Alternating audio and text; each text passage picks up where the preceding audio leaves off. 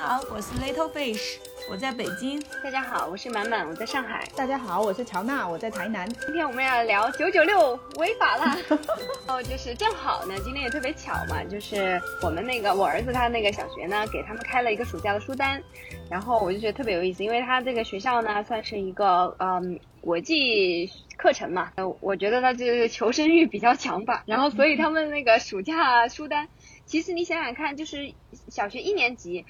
这个就是入学前的一个书单里边，居然就有一本书啊，是关于马克思主义的，就是呃，当然我我看完了以后呢，哎，我觉得这本书讲的真的是还不错，这是一个法国人写的，哎，我我发现就是这种关于马克思主义的书，可能真的是只有在那个法国那边你可以读得到，讲的还比较深入浅出。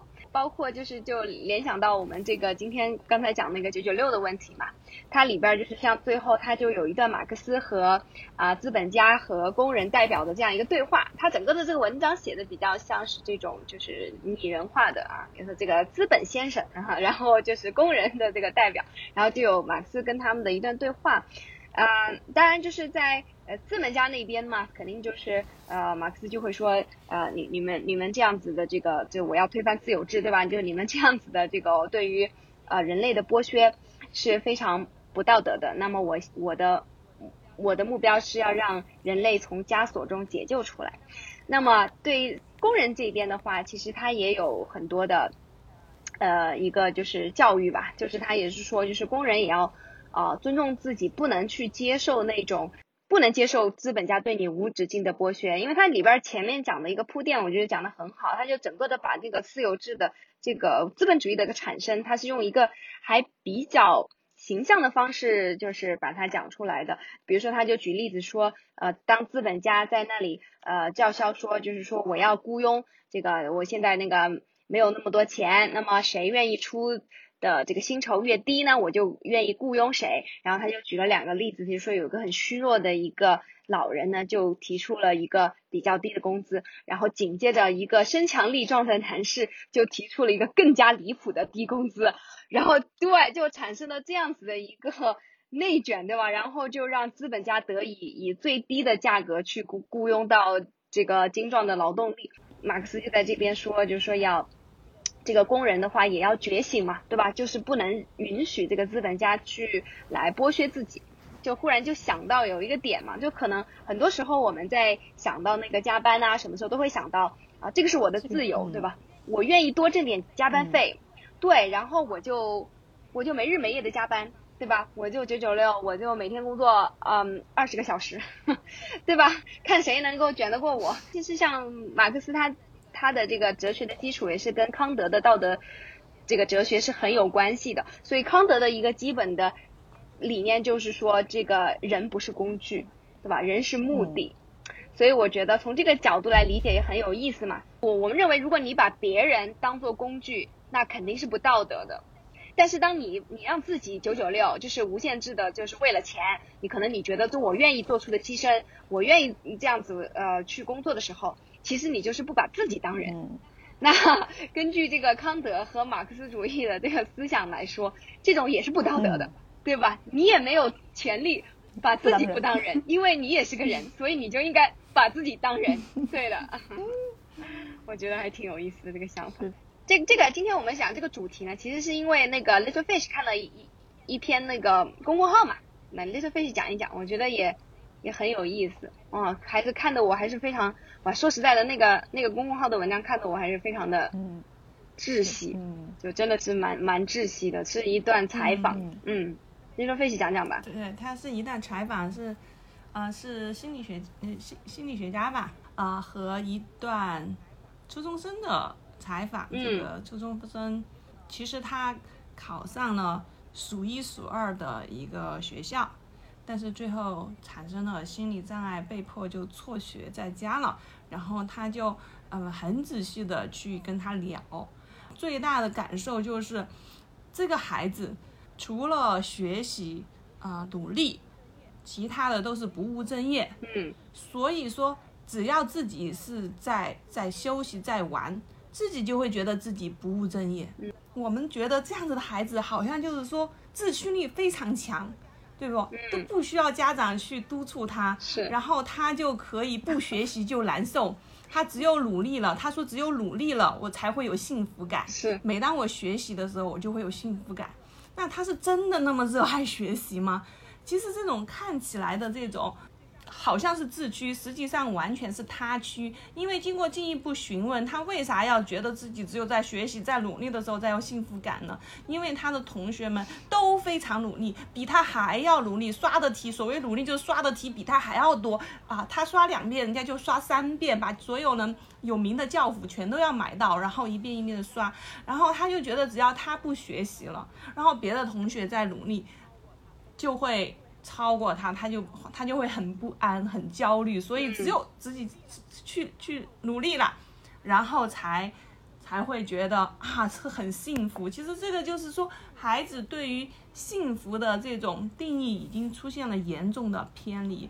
我很有意思的是，看到下面第一条评论说的是，哇，为什么我已经三十多岁了，我还是跟这个孩子有同样的。想法，我每天不努力，我就觉得我很焦虑。我们从小是被怎么样的教育，怎么样的洗脑，然后把我们洗成了这样这样的人。就虽说现在年轻人就是啊喊躺平的比较多，但是其实大家出于那个同伴压力，还有社会的整体焦虑，好多人真的就是真的不愿意那么辛苦。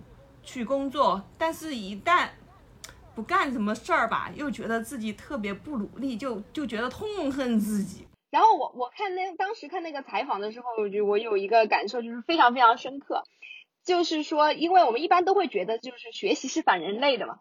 然后如果说，呃，我们都梦想着，如果有一天这个 学习能够像打游戏一样的上瘾的话，那这个世界该多么美好，对吧？那这个我们育儿该多么轻松。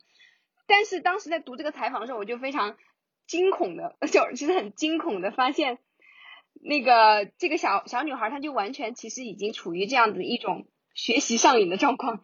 就它里面有一个细节，我记得非常清楚的，就是说，呃，有一度她是吃完了早饭，然后马上就要去学习，然后学习完了吃午饭，然后吃完午饭马上也要学习，就是一直要学习到晚上十点，然后她才能够停下来，然后她就觉得一天非常非常的充实。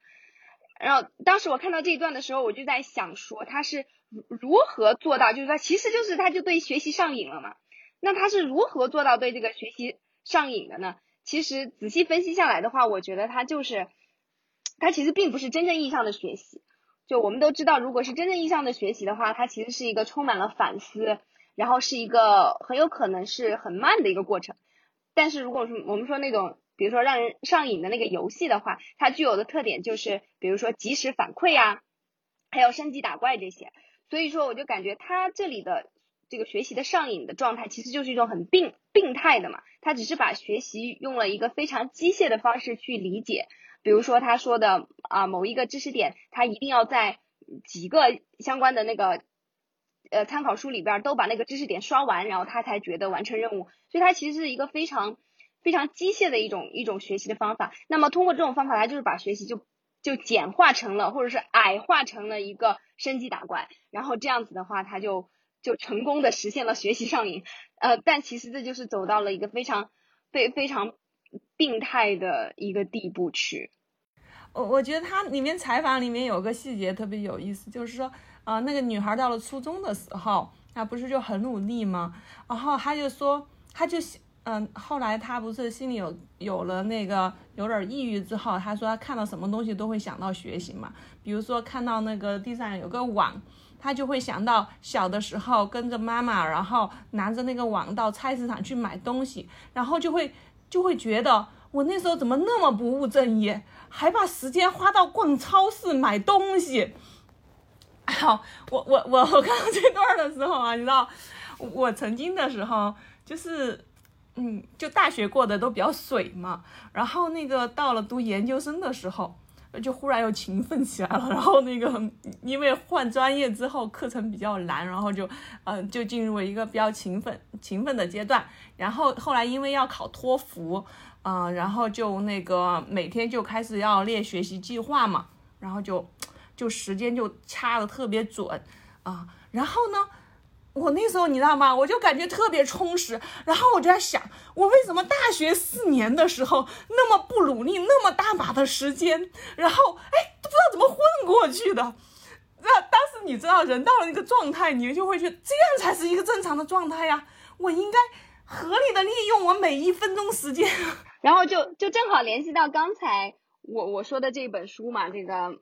马克思的誓言，然后它里边就有讲到这个马克思谈论他啊心目中的理想社会，我觉得非常有意思啊。这当然就是我们共产主义的理想了，就是一旦用来保障大家吃住和受教育的社会必须任务完成了，每个人都可以用剩下的大部分时间随心所欲的做自己喜欢做的事，发明、读书、创造，上午打猎，下午放牧，晚上读哲学啊，可能。曾经我们我们还觉得说马马克思马克思的这个这个社会理想是因为太过于美好而不能够实现嘛？但是今天看来，我就觉得我我们人类就进化到现在，对吧？就已经失去了随心所欲的生活的这种能力了。对你真的让我们去给你一段时间随心所欲的生活，我觉得绝大多数人的反应是无所，可能他会拼命的想找一些。呃，什么游戏啊，网络游戏或者说什么事情的一些刺激吧，就反倒已经丧失了这种随心所欲的真正的过很有趣，然后又不是为了什么呃目的的这种这种生活了。这也是为什么那么多就是逃离北上广的人，其实他在比较偏远的城市其实是待不下去的，他就是很习惯那个快节奏的生活，就好像我们刚回到台南的时候，真的就是不习惯啊。为什么一个事情会拖这么久啊？然后就是感觉好像什么东西都放慢了十倍的速度在发生，人就感觉好像真的会生病，就真的就是这种这样子的感觉。对，就是从小培养点爱好是很重要的。比如说现在孩子虽然说学了那么多十八般武艺，但是都好多是为了考级啊，或者是各种原因。然后学到最后，可能自己都是非常厌恶的。然后一旦停止，就不再不再会去做这些事情，像什么弹钢琴啊之类的。其实我们更多的是希望他那个能能有个爱好嘛。然后在啊满足基本的物质需求之后，你有了闲暇时间，你还能够知道怎么去让自己开心起来，而不是。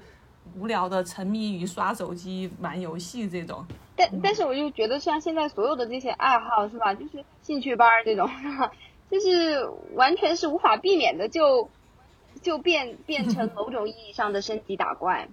对我我我觉得可能这个也是跟就是包括就是呃教学这件事情的呃限制，就它的特点决定的嘛。就像就像我刚才说的一样，就是学习这件事情，如果我们真的是从一个非常本质上的一种真正意义上的学习的话，它真的就不是升级打怪，它就有可能是对吧？比如说你长时间的积积累，然后一点效果都没有，哎，然后忽然有一天你可能会，哎，忽然灵光一闪，对吧？有些什么收获，而且你可能不停的在这个中中间，你要有很多的反思，然后你也要去突破。对，也要去走出舒适区啊，等等等等。是，但是这些东西在我们今天这种就是说，还是很追求功利，你要看到效果，对吧？你不管哪怕你你上个培训班，你出了钱的，就你要看到效果，那老师也不得已被这种 KPI 就裹挟，所以最后就变成就最后还是要去啊考个级呀，是吧？你总得让我看到效果，或者要不然要去准备一个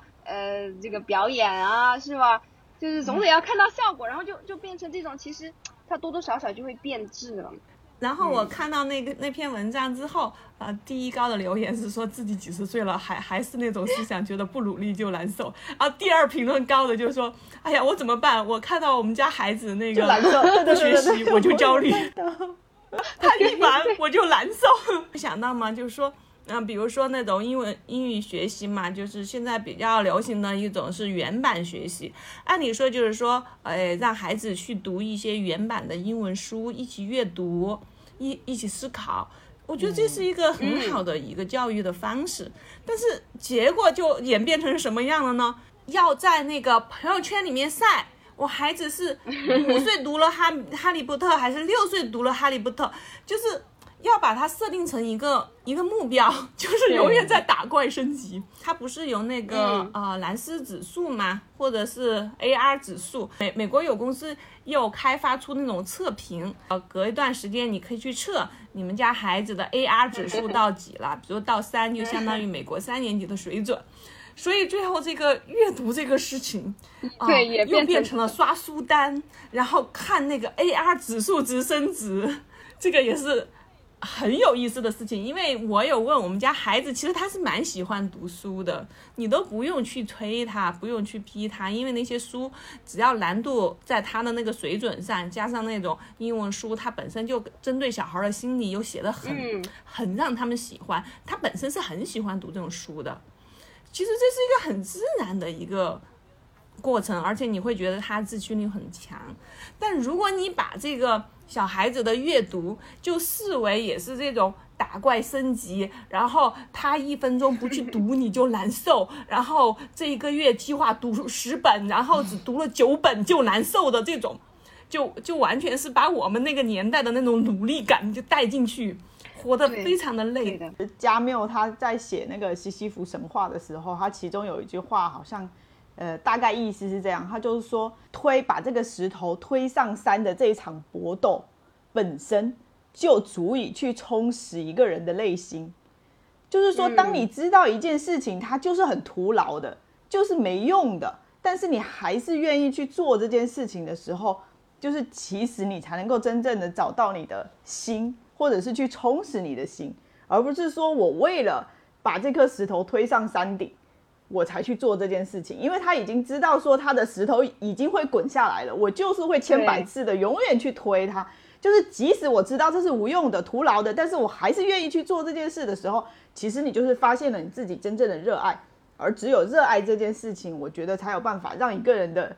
人比较像人，对呀，就是这样嘛。因为其实我觉得我们就是被这个已经完全被工具理性洗脑了呀，对吧？就我们做任何事情，它都得有个目的啊。这到底有啥用呢？对吧？你看这本书是有什么用呢？是吧？你要不然你就是打一个勾，是吧？那个升一个级，要不然就是说你你你学到一些什么新知识啊，开阔什么眼界。总之就是，就总得有点这个目的。那你就说我就是。浪费时间来看这本书，就是会觉得说这个我就好像完全没有一个道德的 这个道道德的一个地地基，对吧？我我那个我到底这个好像我说不出口，对吧？别人就会觉得那你怎么能浪费时间呢？啊，这个回到我们上次讲的那个 时间的那那那一次了，就真的是就是时间浪费时间，什么是浪费时间，对吧？如果说我们。我们的人生就是一一生就是一段呃永不浪费时间的一个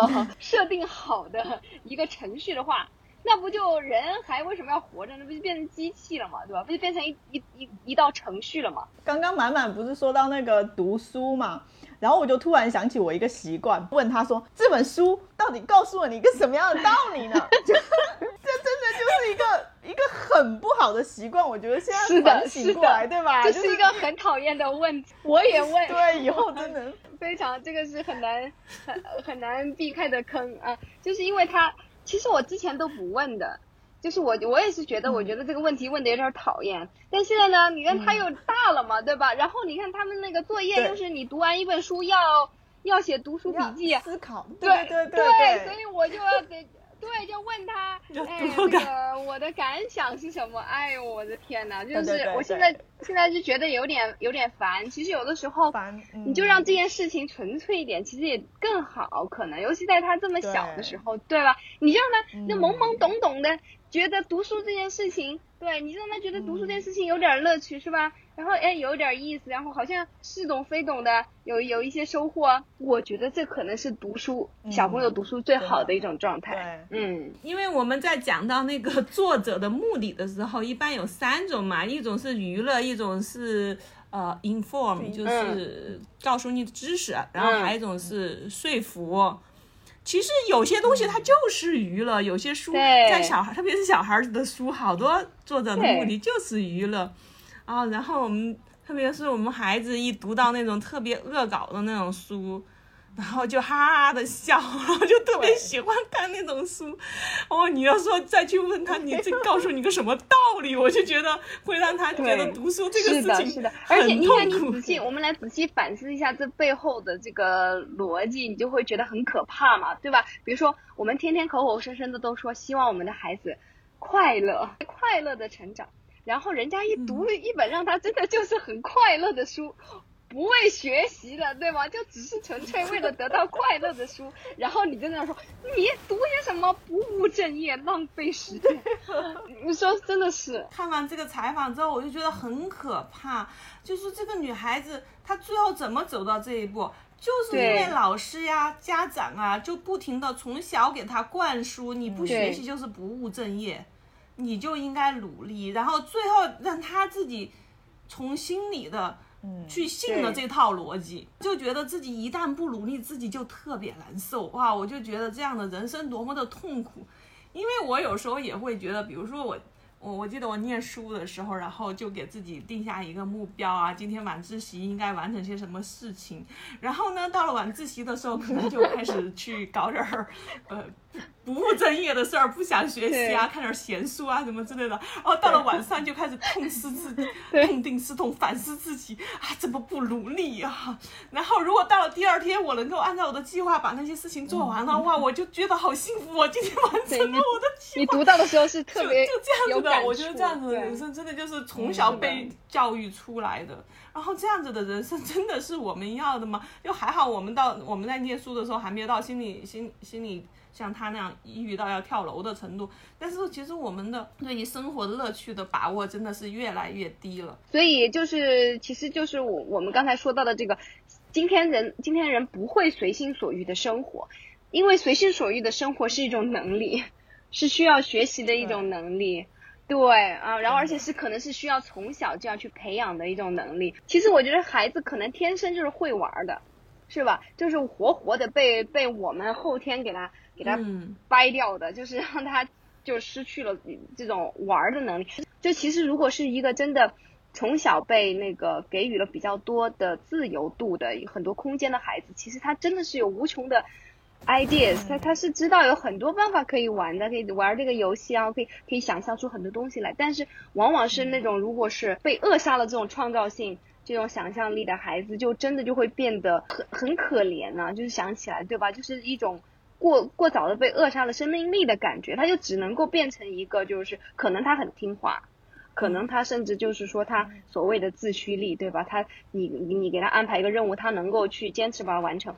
但其实这样子的孩子，就是也丧失了非常非常宝贵的生命的一些东西，对吧？说到这个卷呢，我我就想到像像我同事嘛，本来都是很优秀的人嘛，学校那那已经是 top 了，但人家还在，哎呀，还在念博士，就那么这么卷的工作情况下，还在念念在职博士，然后一堆在念 EMBA 的人，哇，我就觉得这个，这这这个。人一旦努力起来，真的好。但是呢，就这样看嘛，对吧？可能念博士对他们来说是一种有超越性的事情，这个就算是他们这种获取人生意义的一种嘛，对吧？但如果他们读这些，就是不断的深深造，只是为了去掩盖内心的焦虑的话，情况还是挺多的，尤其是已经工作的人。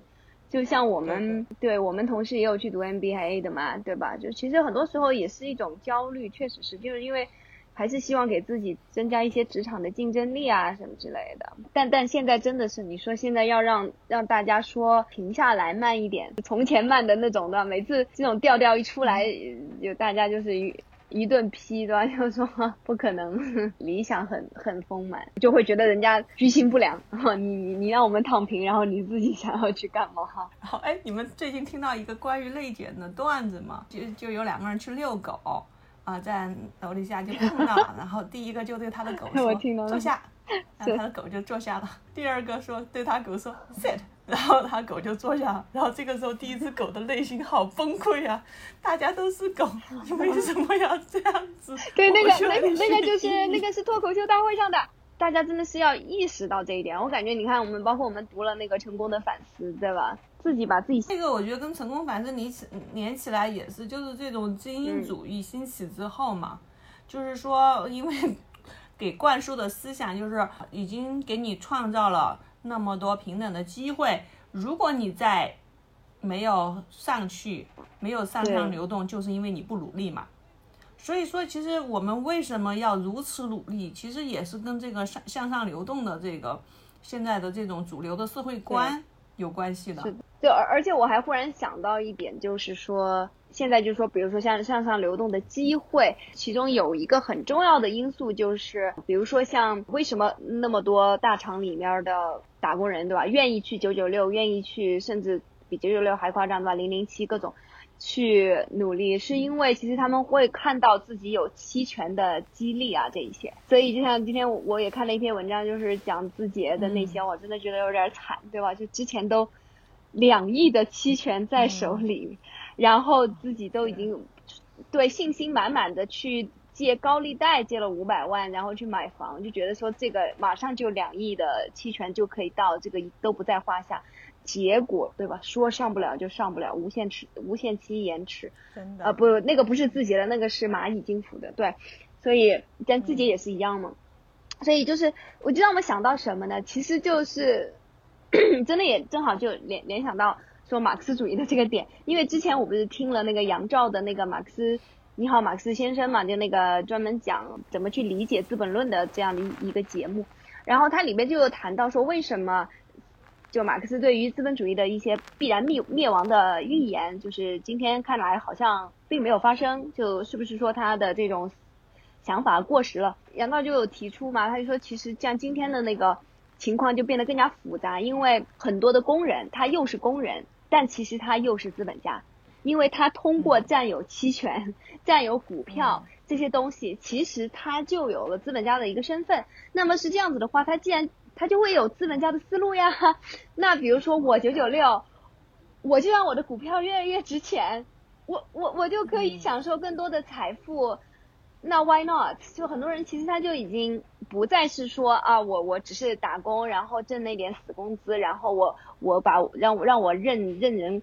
任资本家剥削，对吧？等于就是说，他现在的屁股就可能坐到资本家那边去了，因因为他自己手里也有这样，所以我就这个这个事情就变得很很复杂了。其实他那么辛苦的九九六，但最后创造的呃出来的价值，更多的还是被那个大资本是大股东给拿走了嘛。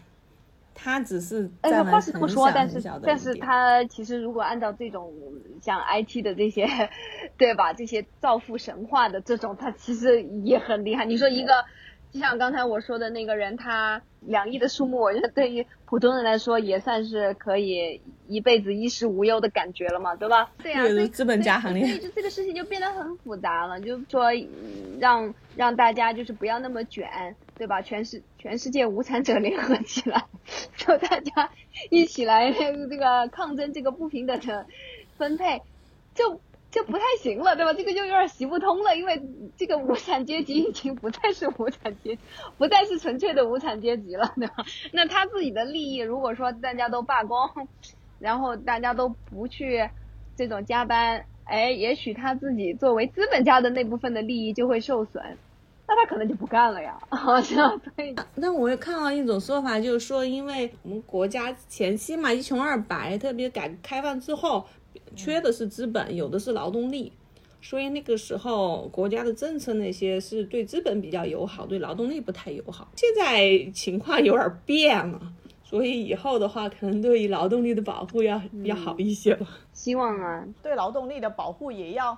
劳动者本身把自己当个人的基础上，对吧？不然你保护他，他还觉得说你你是在剥夺他的权利，耽误我挣对，妨碍我发财。对对对，所以像之前反正就是杨照他那个节目里面他还举了例子嘛，就是说像德国德国就是经常会有那个铁路工人罢工啊，铁路工人好有年代感的，就是大概是。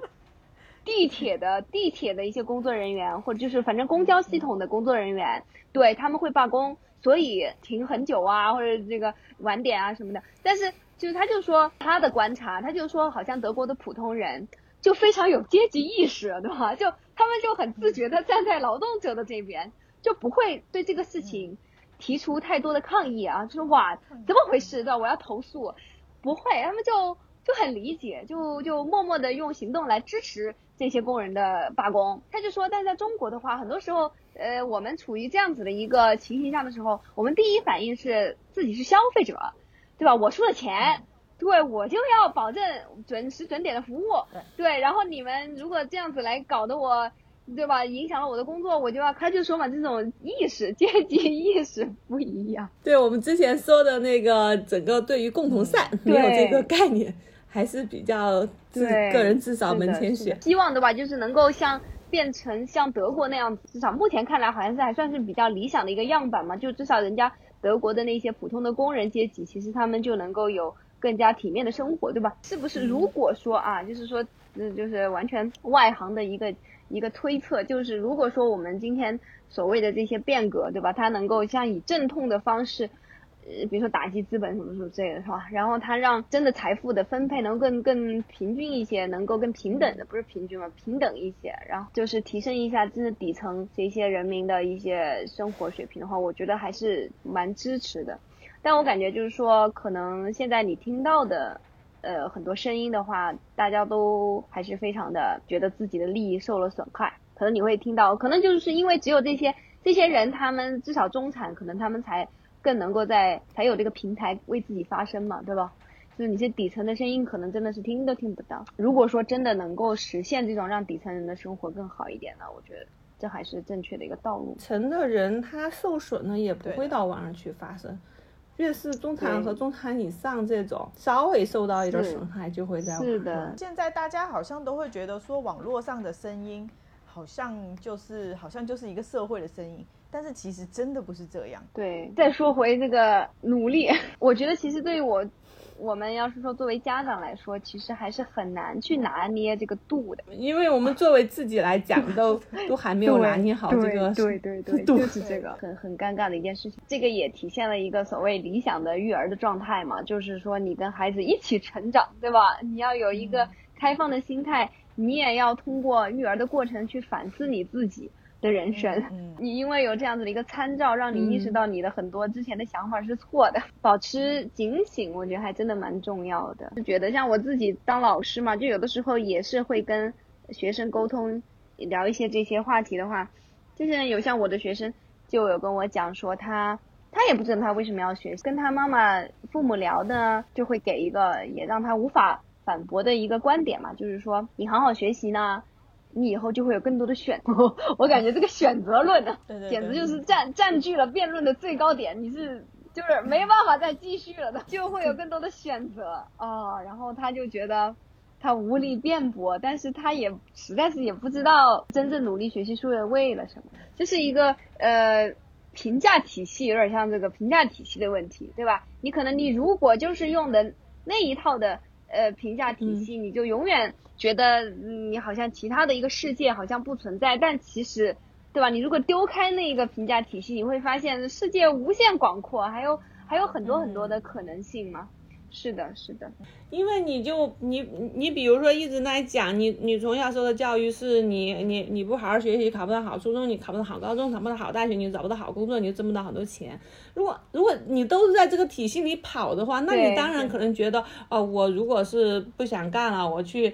找找到另外一个工作，可能没挣的挣不了这么多钱了，那我我就没得选。我想我想挣这么多钱，我就只能有这这几个公司可以选。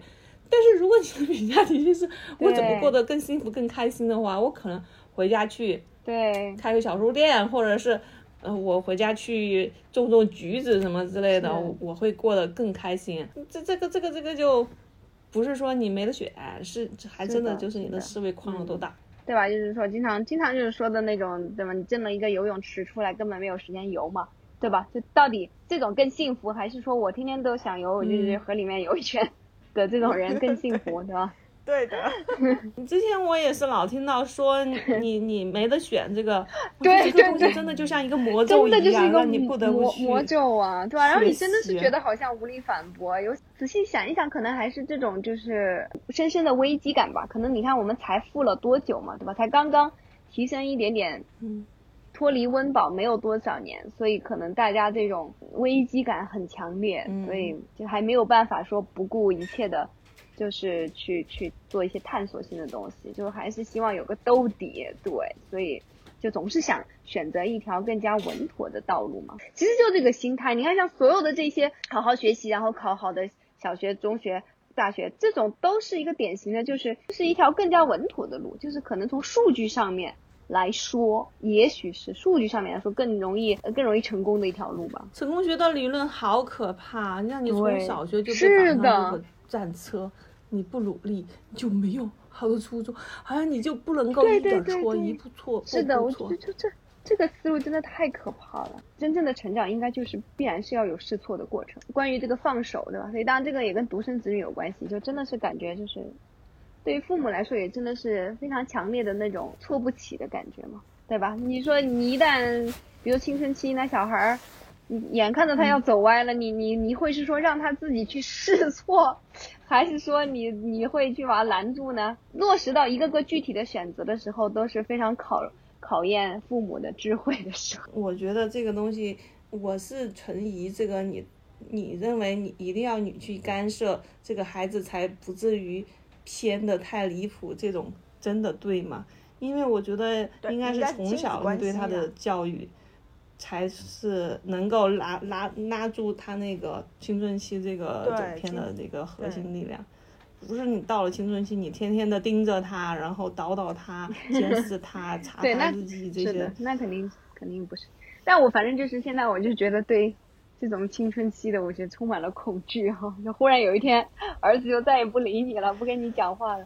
但是好像真的就是说，必然会有有那么一点点这种阶段呀。我就觉得说，如果我儿子青春期的时候不想跟我讲话，就别讲对。呀、就你你不想跟我讲，你就别讲，你不用，我也不想跟你讲。就是对，我觉得说，我跟我父母的亲子关系很好，其实很得益于说，我青春期的时候就没住在家里，对呀、都在外面读书，都住在学校，对吧？我们都是对，我妈那种那么叨叨的人，我真的是，如果我高中没出去，我觉得我们 我可能我们俩互相折磨疯掉。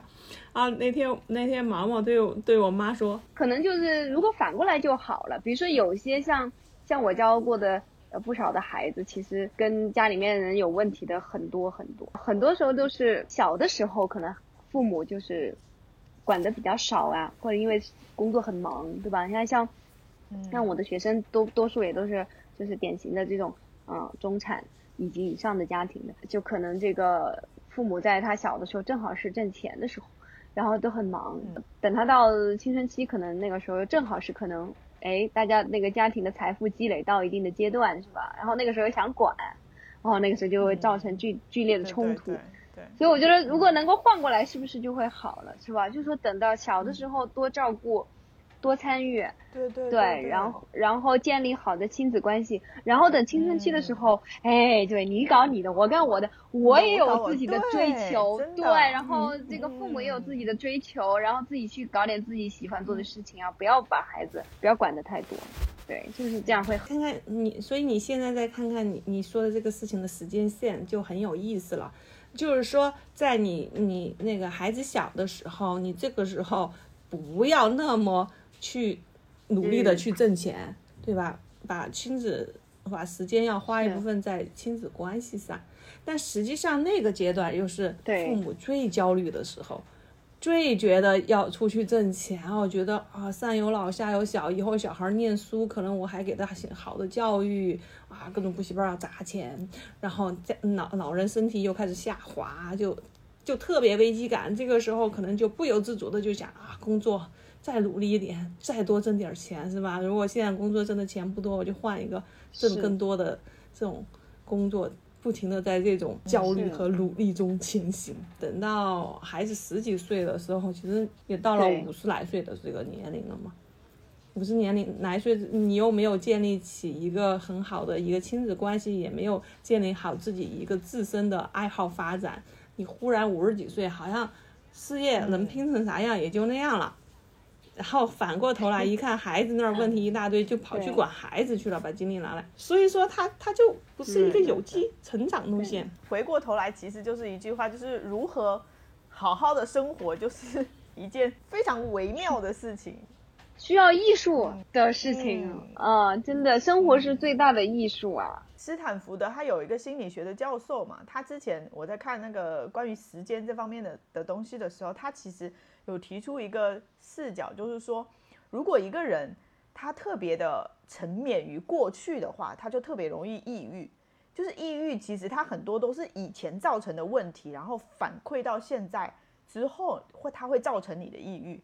但是呢，如果一个人特别的盘算未来，就是特别的去看未来，就非常的容易焦虑。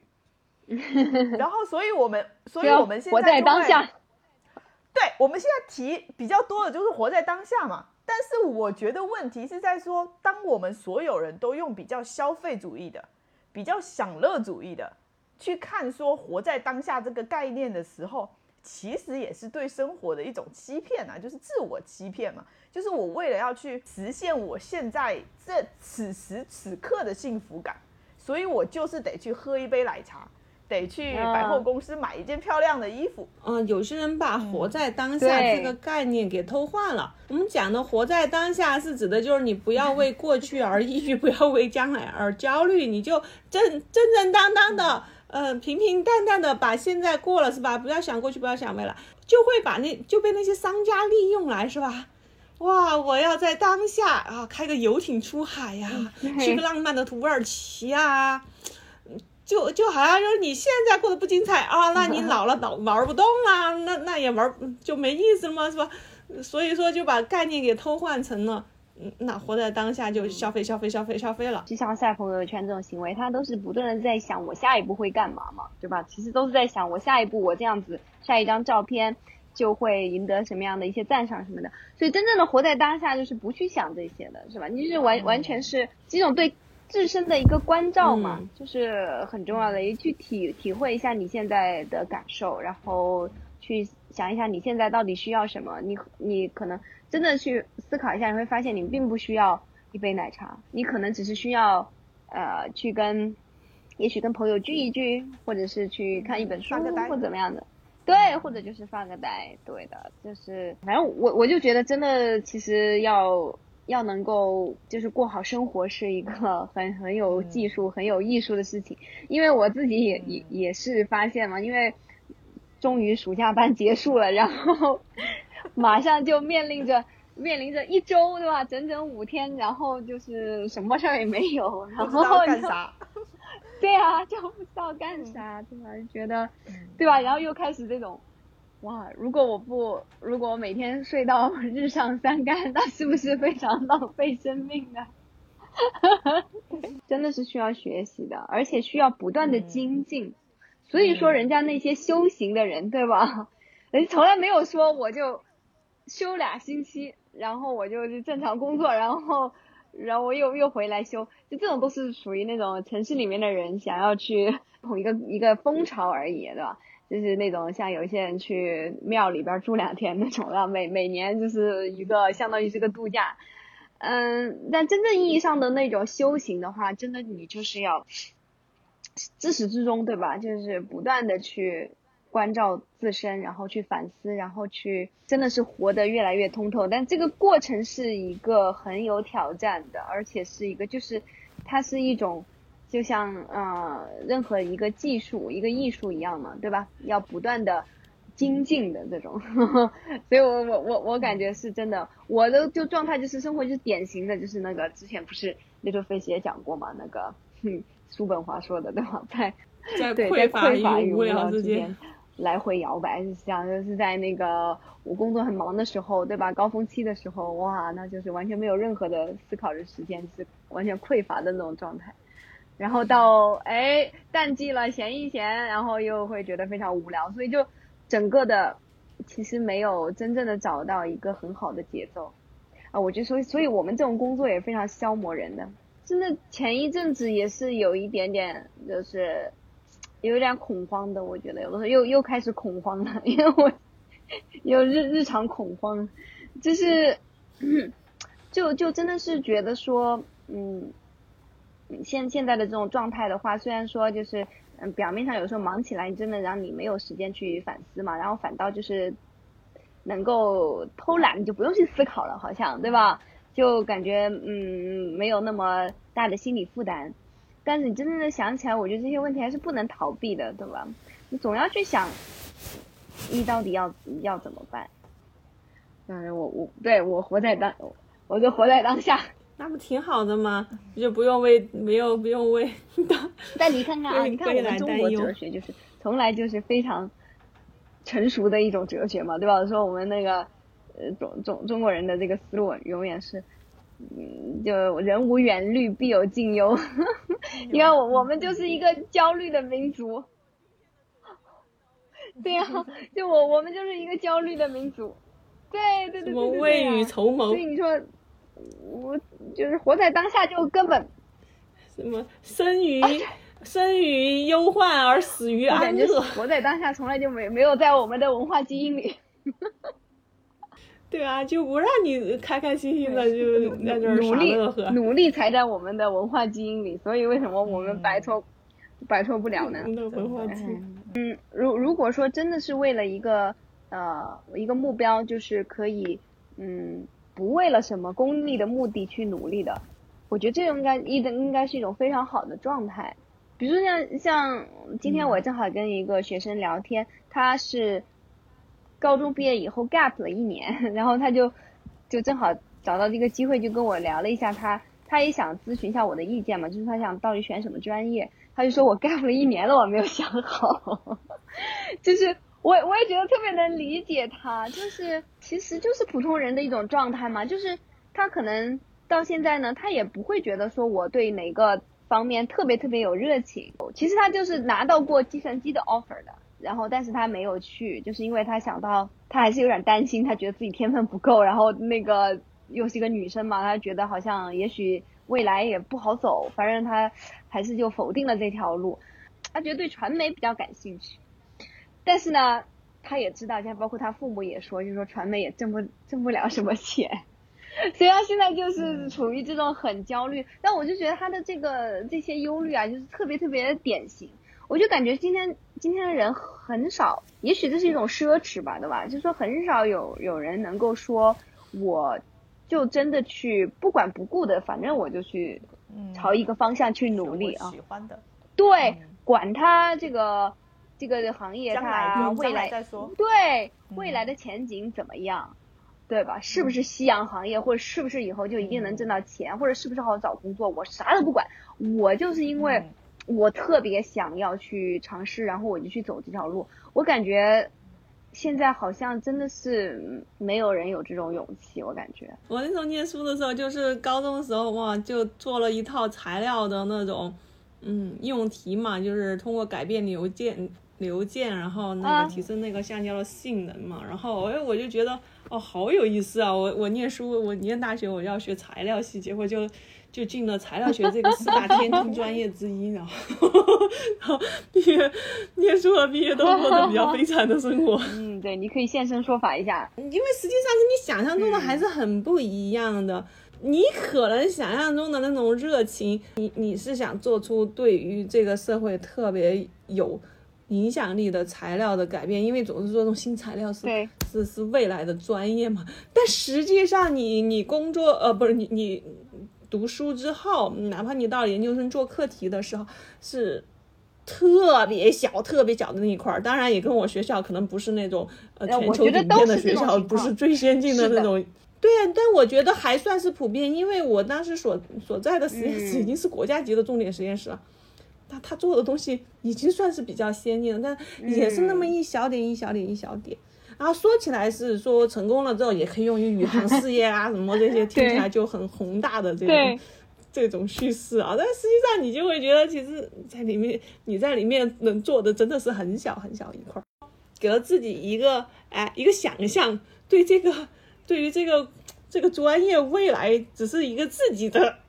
高中时候的自己的瞎想，或者是一些电视里那些特别鼓舞人心的电视看多了，然后你以为是什么样子，那那实际上不是这样。因为因为我觉得，特别是这种科学类的东西，除非就是说，嗯，我们那个小的时候，你真的是动手去做过，你真的去理解，然后你你你你最好再去看一下真正的这个从业者，他每天做的工作有多枯燥、多单调，你你还能坚持你的热情的话，我觉得这个才能谈得上说你是一个比较思考充足之后啊，能坚持下去的一个一个选择。如果大部分嗯，你只是觉得啊，好像我是喜欢这个专业，然后进去之后发现，其实你不一定真的是有那么高的热情能坚持。的。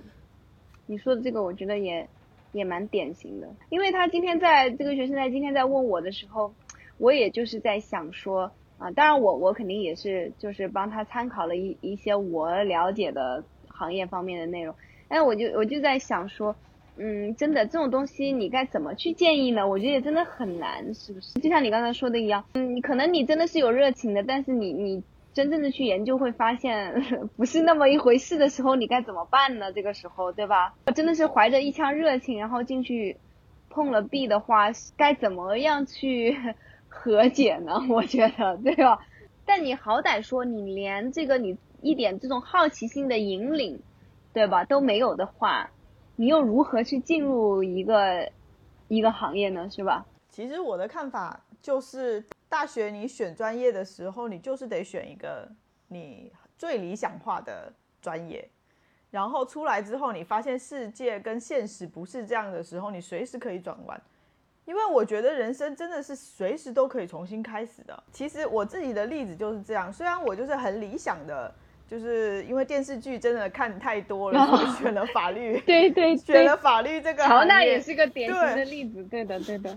对，然后出来，我现在就是一样的写程式啊，然后做平面设计，做网页设计，你完全是可以跨到一个你根本曾经就没有想象过的行业里面去做一件不一样的事情。我真的是觉得人生真的，就算三十了，你都可以从一个新的行业里面重新开始。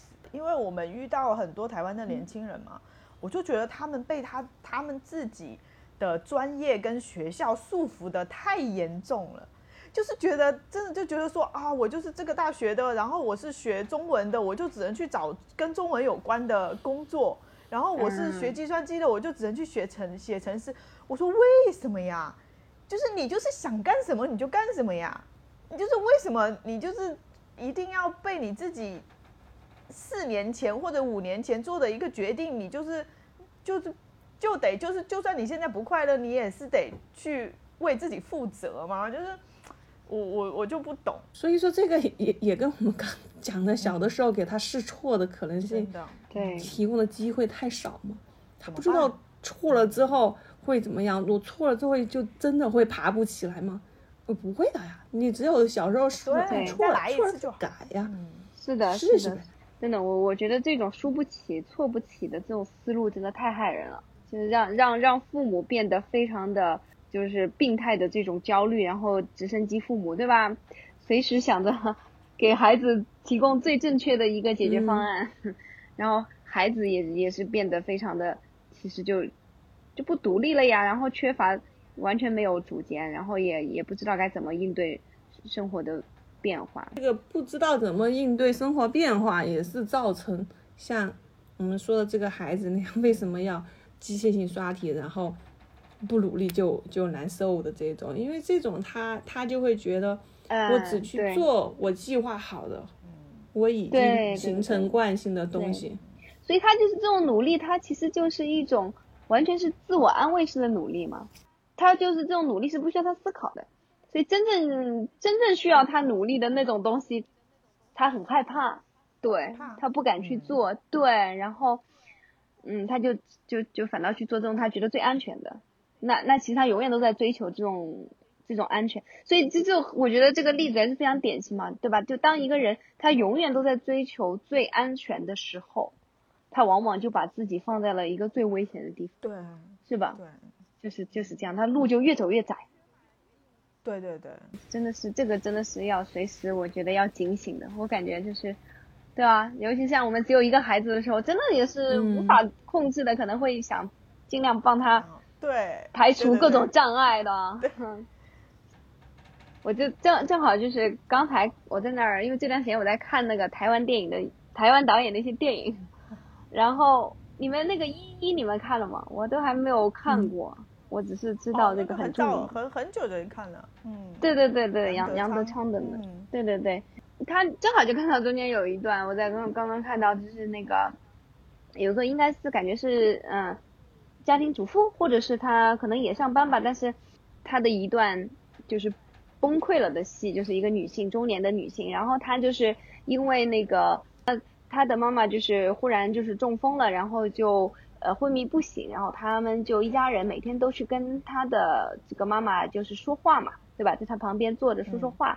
我觉得他这个设定真的是挺好的，就每个人说的话也很能体现那个角色的一些特点。然后他就有一段戏，就是他就崩溃了，因为他他就是发现呢，他这几天每天说的话都是一模一样的，呃，就是就是一个非常呃典型的那种中年崩溃的时刻，就是他忽然发现他的人生好像没有任何意义。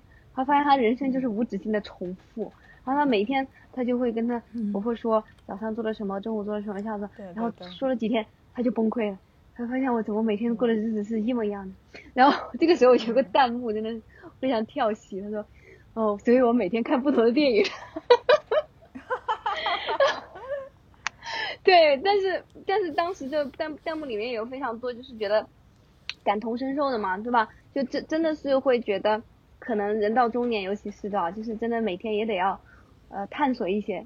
哎，就像我觉得我们我们现在就特别好啊，对吧？我们我们每 每周可以如果去探索一些新的东西，对吧？我们就就会觉得很很很有意思啊。就是就那个《百年孤独》里面有一段话，不是讲到那个，嗯，那个老太太瞎了吗？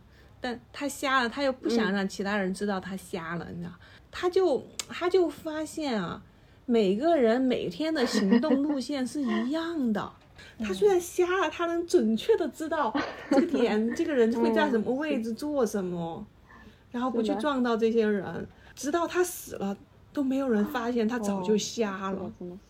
然后我我你知道我是想到什么吗？就是我每天早上不知道我住在酒店要去吃自助餐嘛。